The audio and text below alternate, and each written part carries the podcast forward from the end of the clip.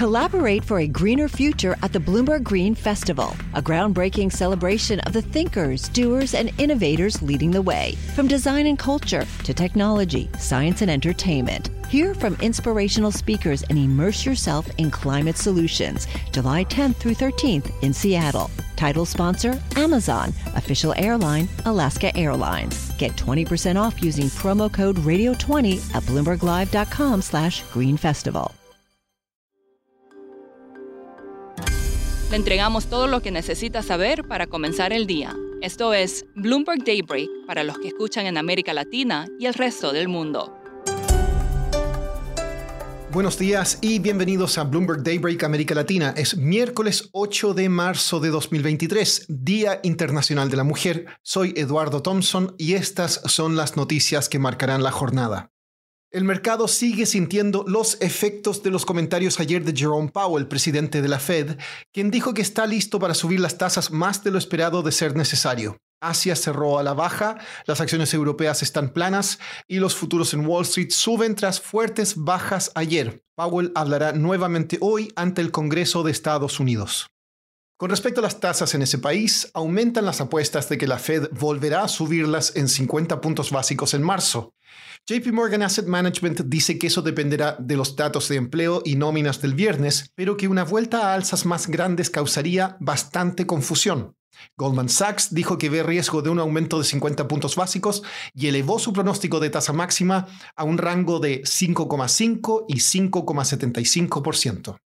El mercado de bonos está dando señales de una recesión en Estados Unidos. La tasa del bono a dos años llegó a 5,04% hoy, su mayor nivel desde 2007. Por su parte, la tasa del bono a 10 años está estancada bajo 4%.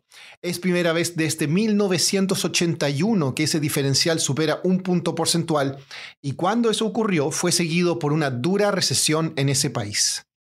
En noticias corporativas, China autorizó a Credit Suisse a lanzar su negocio de gestión de patrimonio en el país. El banco de criptomonedas Silvergate estaría en conversaciones con reguladores en Estados Unidos para evitar un cierre. Y siguiendo con las cripto, Binance US recibió autorización para comprar Voyager Digital. Adidas recortó su dividendo y fuentes dicen que Elon Musk deberá testificar ante la FTC por su investigación acerca de Twitter. Pasando a América Latina, en Chile se informó esta mañana que el IPC cayó 0,1% mes a mes en febrero. Analistas preveían un aumento de 0,2%. Es la primera baja mes a mes en los precios desde noviembre de 2020. También en Chile, hoy la Cámara de Diputados votará un proyecto de reforma tributaria del presidente Gabriel Boric que incluye un impuesto al patrimonio. La supermercadista Walmex informó que planea invertir 27.100 millones de pesos o 1.500 millones de dólares en México y Centroamérica en 2023. Es un aumento del 27% respecto al año anterior. En momentos que muchos multimillonarios en el mundo se esfuerzan por ocultar su riqueza y sus conductas, en México hay una excepción. Se trata de Ricardo Salinas Pliego. Daniel Cancel, periodista de Bloomberg News, escribe sobre riqueza en América Latina y publicó esta semana un artículo sobre Salinas. Acá nos cuenta más.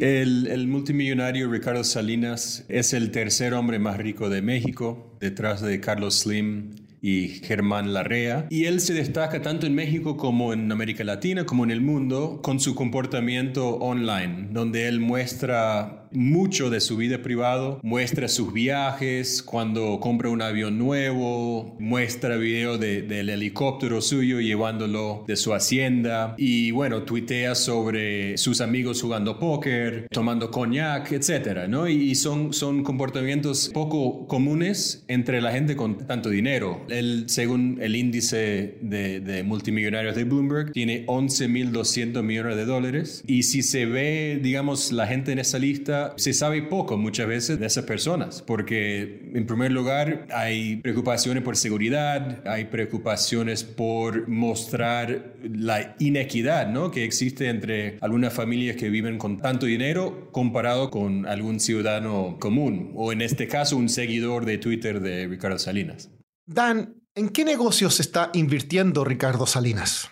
Históricamente, la fortuna de él vino heredado de su padre, que era un negocio de minorista que se llama Electra, y él fue evolucionando el grupo hasta crear también TV Azteca, ¿no? un, televisora, eh, crió Banco Azteca, que ha atendido mucha, mucha gente de, más medio, bajo recursos, y, últimamente se entró también en el eh, de, motos, también en, en Internet con fibra óptica y también tiene un equipo de fútbol, el, el Mazatlán, que juega en Sinaloa. ¿Y cuál fue la respuesta de Salinas cuando trataste de hablar con él? Digamos, la primera respuesta fue que él hace esto porque así le da la gana. Y la segunda es decir que, bueno, es una fortuna bien habida, no lo hizo con su trabajo, su, esfuerzo, y que él espera que mostrar cómo vivir como un rico, como que puede servir de motivación para otras personas, de buscar eh, alcanzar eh, el éxito, ¿no? Con trabajo y no, digamos, un